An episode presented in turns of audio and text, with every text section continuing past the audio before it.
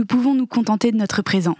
Mais l'écologie, c'est une lutte pour les droits humains, pour la liberté et pour la vie. Alors il n'est plus question d'optimisme ou de pessimisme, mais de dignité. Oikos, ça veut dire le foyer en grec, comme l'endroit où il y a le feu. Oikos, c'est un podcast écolo tenu par une militante écolo. Moi, c'est Charlotte, mais ici, je vous parle plutôt avec mon pseudo d'activiste, soldat petit pois. Après avoir pas mal milité dans le milieu écologiste, je me suis rendu compte qu'il était assez fermé sur lui-même et qu'il pouvait paraître obscur et loin des préoccupations de mes potes. Et c'est bête parce qu'en refaisant le monde en manif et en blocage, j'ai appris beaucoup de choses, et notamment qu'on a tous et toutes intérêt à vivre autrement. C'est là qu'est né Oikos, un podcast pour se retrouver entre nous, pour parler comme d'hab de ce qui nous intéresse, nos vies, mais à travers le prisme de l'écologie. Alors bienvenue sur Oikos, une feuille de brouillon, une boîte à idéal et un sac à colère au service de l'écologie. On parle de nos peurs et de nos espoirs, à nous, les gens qui peuvent encore faire basculer le monde. Bonjour, c'est Soldat Petit Pois, j'espère que vous allez bien. On se retrouve aujourd'hui pour la reprise de nos épisodes Oi Oi, pour celles et ceux qui nous rejoignent et qui ne savent pas du tout euh, ce que ça signifie. Euh, les épisodes Oi Oi, c'est des épisodes pendant lesquels on se retrouve, vous et moi, et on essaye de passer un peu en revue l'actualité écolo. J'essaye de chercher des actus qui m'ont marqué avec ma subjectivité, bien sûr, donc c'est pas exhaustif, c'est pas ce qui s'est passé intégralement euh, ces dernières semaines dans l'actu écolo, mais c'est ce que je trouve important et ce qui est parfois un peu compliqué à démêler quand on est tout seul euh, face à une actu. Je vous donne aussi mon point de vue de militante écolo par rapport à ce qui se passe et tous ces épisodes servent aussi à nourrir les conversations qu'on a avec nos invités dans le podcast. Pour chaque actualité, je vous donne plusieurs sources, j'essaie toujours d'en avoir au moins deux et je vous donne tous les liens des articles qui m'ont servi à construire mon propos dans la description de cet épisode. Bref, aujourd'hui je vous retrouve du coup pour faire un petit tour de ce qui s'est passé dans l'actualité écolo ces dernières semaines.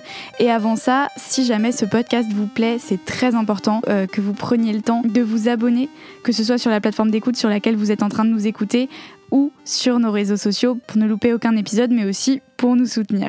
Merci infiniment et tout de suite, on y va, c'est parti pour cet épisode. Qu'est-ce qui s'est passé dans l'actu écolo ces dernières semaines? Alors cette semaine, je pourrais vous parler de comment le gouvernement s'acharne pour empêcher les steaks végétaux de s'appeler des steaks, mais il se trouve qu'on a plus important à faire. Et comme première actu, j'avais vraiment envie de faire un retour sur une actualité qui a marqué la rentrée, enfin qui aurait dû, parce qu'au fond, on n'en a que très peu entendu parler, et ce simple fait est proprement scandaleux. Déjà, chers compatriotes de la métropole, est-ce que vous savez situer Mayotte? Mayotte, c'est une île un département français situé dans l'océan Indien et donc assez facile à oublier quand on est parisiano-centré et qu'on ne regarde pas plus loin que la métropole. Mayotte affronte une période de sécheresse historique, au point que l'eau au robinet n'est disponible qu'un jour sur trois pour ses habitants et habitantes. À l'exception de l'année 1997, il n'est jamais tombé aussi peu de pluie sur l'île. Les habitants parfois doivent se contenter d'un torchon mouillé et de lingettes pour laver leurs enfants. Ils doivent calculer les heures sur lesquelles ils peuvent prendre leur douche ou boire, et c'est gravissime. Cette année, les deux retenues collinaires, en fait, ce sont des bassins de stockage qui assurent 80% des ressources en eau, ont atteint des niveaux historiquement bas à la fin de la saison des pluies, qui est censée être la saison qui les remplit un maximum, l'une des deux n'était remplie qu'à 18% alors qu'elle devrait être quasiment pleine à cette saison-là. Ça, c'est ce que nous dit Florian Benassen, qui est responsable du centre météorologique de Mayotte. Et dans les nappes phréatiques, parce que les retenues collinaires, c'est des eaux de surface, dans les nappes phréatiques, c'est pas mieux à cause principalement de la déforestation. En fait, les arbres permettent aux nappes de se recharger, mais le problème, c'est que Mayotte perd 300 hectares de forêt chaque année, ce qui en fait le département le plus déforesté de France. C'est ce qu'assure Michel Charpentier, le président de l'association environnementale Les Naturalistes. Et puis de toute façon, façon, à Mayotte, c'est pas juste la sécheresse qui cause la déshydratation des habitants et habitantes. Déjà, en temps normal, 30% des habitants n'ont pas accès à l'eau potable. Ces derniers jours, les files sont donc monumentales devant les fontaines qui alimentent en eau des villages entiers et qui vont en plus ne plus les alimenter que par intermittence. Et puis quand l'eau est disponible, elle est salie parce qu'elle stagne à cause des coupures et aussi parce que, je vous ai parlé de la déforestation, et eh ben, le déracinement des arbres facilite la pollution des cours d'eau. En plus de ça, la quantité de pesticides utilisés euh, dans l'agriculture à Mayotte dépasse complètement les niveaux autorisés. En 2017, par exemple, la direction de l'agriculture, de l'alimentation et de la forêt révélait que les taux de pesticides étaient 27 fois supérieurs à la norme dans certaines tomates mahoraises. Et d'après l'agence de santé, l'ARS, l'eau en ce moment est impropre à la consommation. Il faut la faire bouillir pour l'utiliser et on comptait déjà il y a quelques jours deux cas de fièvre typhoïde. En parallèle, on surveille aussi des potentielles épidémies de choléra, de poliomyélite et d'hépatite A. À Mayotte, ce qu'il faut savoir, c'est que le taux de pauvreté en plus dépasse les 75%. Et pour la plupart des habitants et habitantes, c'est impossible d'acheter des bouteilles d'eau en plastique. Comment ça se fait que Mayotte se retrouve dans une telle situation? Cette situation, c'est la conséquence de 20 ans, si ce n'est plus, de manque d'investissement structurel à Mayotte. Et c'est ce que dit notamment Estelle Youssoufa, qui est députée Lyotte de Mayotte. Elle nous dit que l'incurie du, syndicat des eaux, dont la corruption et l'incompétence ont été mises en cause par la Cour des comptes, euh, fait maintenant l'objet d'une enquête du parquet national financier. Est-ce qu'on verrait ça ailleurs en France? C'est ça euh, que demandent les habitants et habitantes de Mayotte. Et c'est vrai que tous les projets d'infrastructure sont continuellement repoussés. Par exemple, la construction de nouvelles usines de dessalement sur l'île, parce que de toute façon, avec l'augmentation de la population, on sait déjà que l'eau disponible à Mayotte n'est pas suffisante pour tous les habitants et habitantes. Ce qui est significatif dans cette actu, c'est la situation de détresse historique dans laquelle se trouvent des Français et des Françaises, euh, mais c'est aussi significatif qu'on en ait si peu entendu parler, qu'on se soit si peu préoccupé du sort de nos compatriotes à Mayotte. Pour vous parler de ça, j'ai principalement euh, lu un article de Vert et un article de France Info que je vous mets dans la description. Deuxième actu, je voulais vous faire une petite update sur euh, les soulèvements de la Terre, puisqu'on en a énormément parlé l'année dernière et qu'on va certainement continuer à en parler, puisque c'est un mouvement écolo qui a très bien compris comment se positionner et, et quelles actions faire aujourd'hui. Vous le savez, ils avaient été dissous, leur dissolution avait été prononcée en Conseil des ministres le 21 juin dernier. Eh bien, sachez qu'il y a eu une mobilisation très forte pendant l'été pour contrer cette dissolution, une mobilisation juridique, puisque face à cette dissolution, il y avait la possibilité de porter plusieurs recours au Conseil d'État, notamment un premier recours qui est un référé de suspension, qui sert en fait à suspendre la décision jusqu'au jugement final, et du coup à rendre la dissolution sans effet euh, jusqu'au jugement au fond.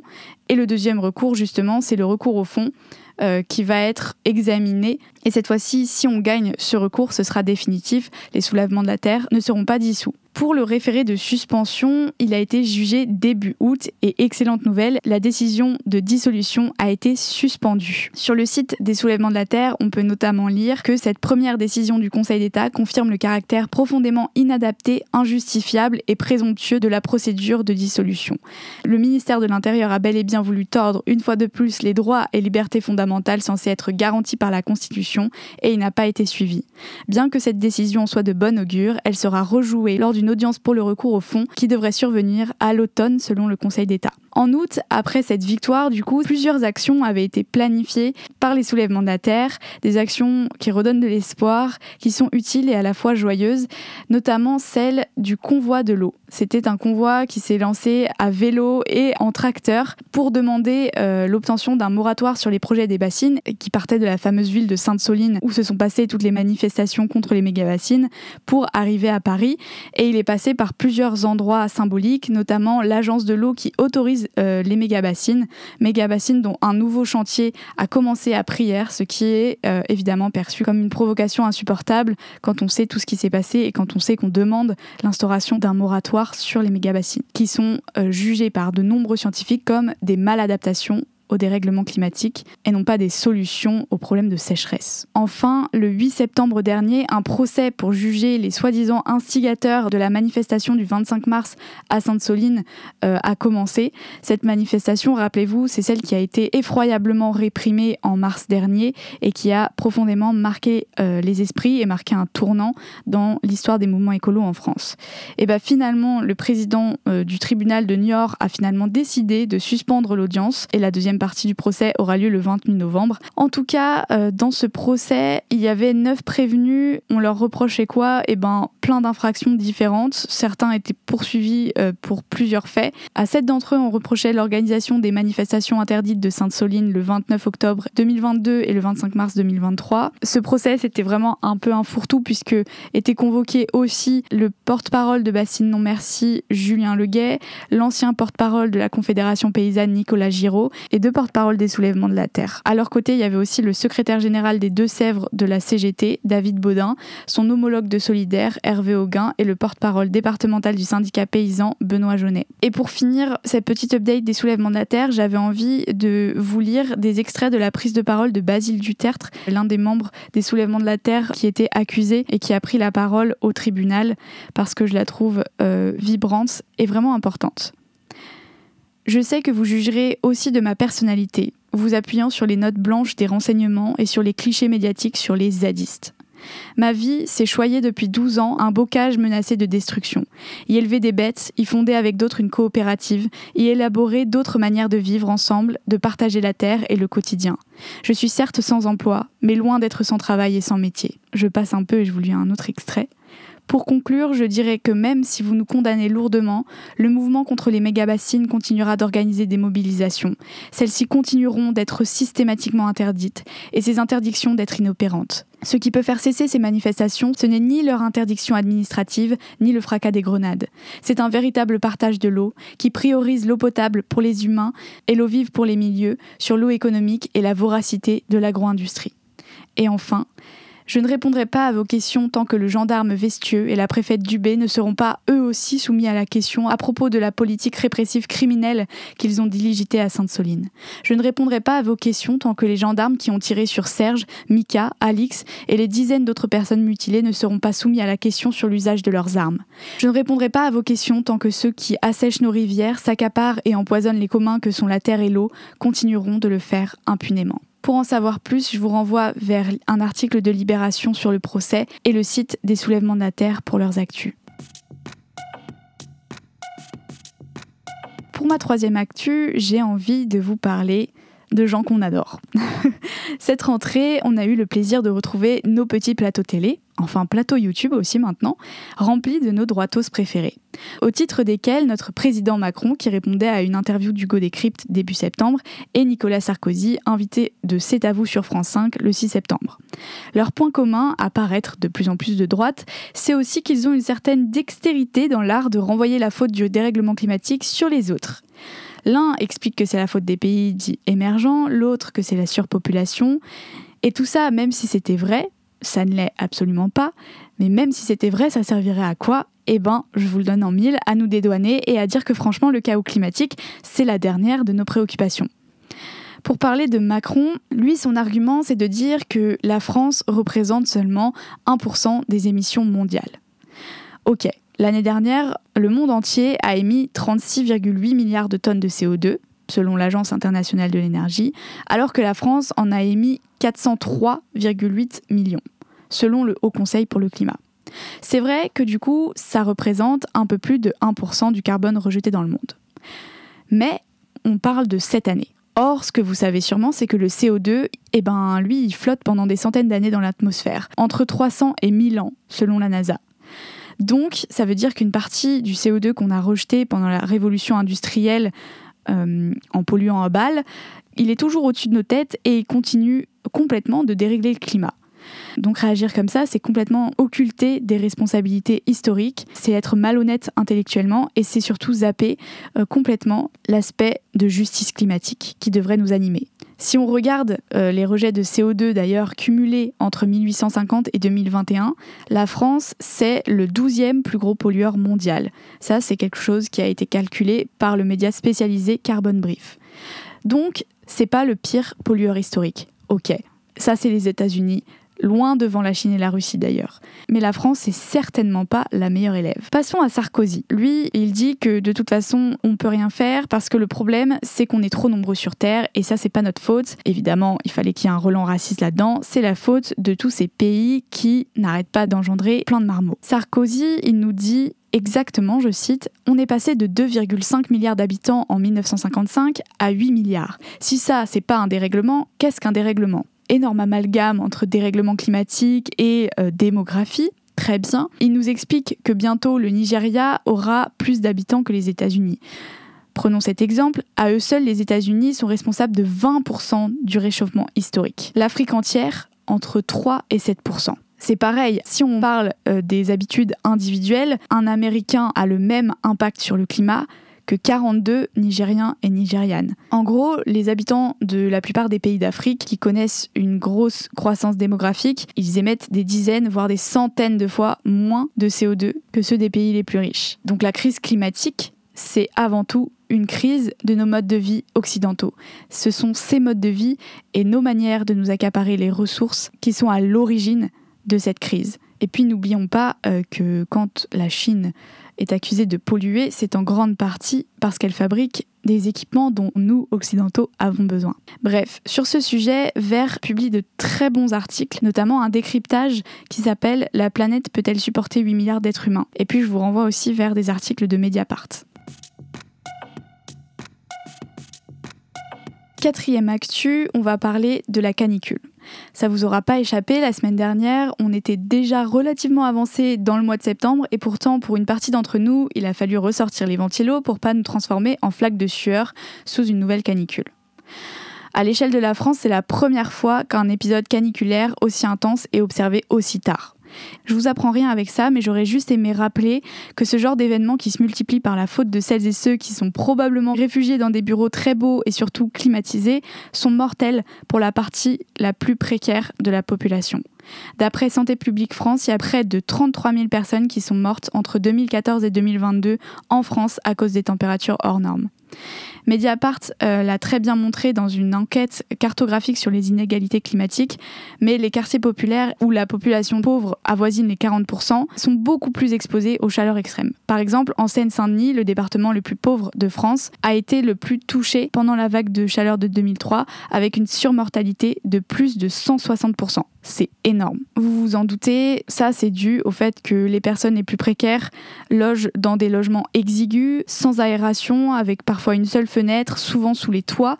Euh, ils exercent des professions qui sont particulièrement exposées à la chaleur et ils peuvent beaucoup moins se reposer se reposer et se protéger.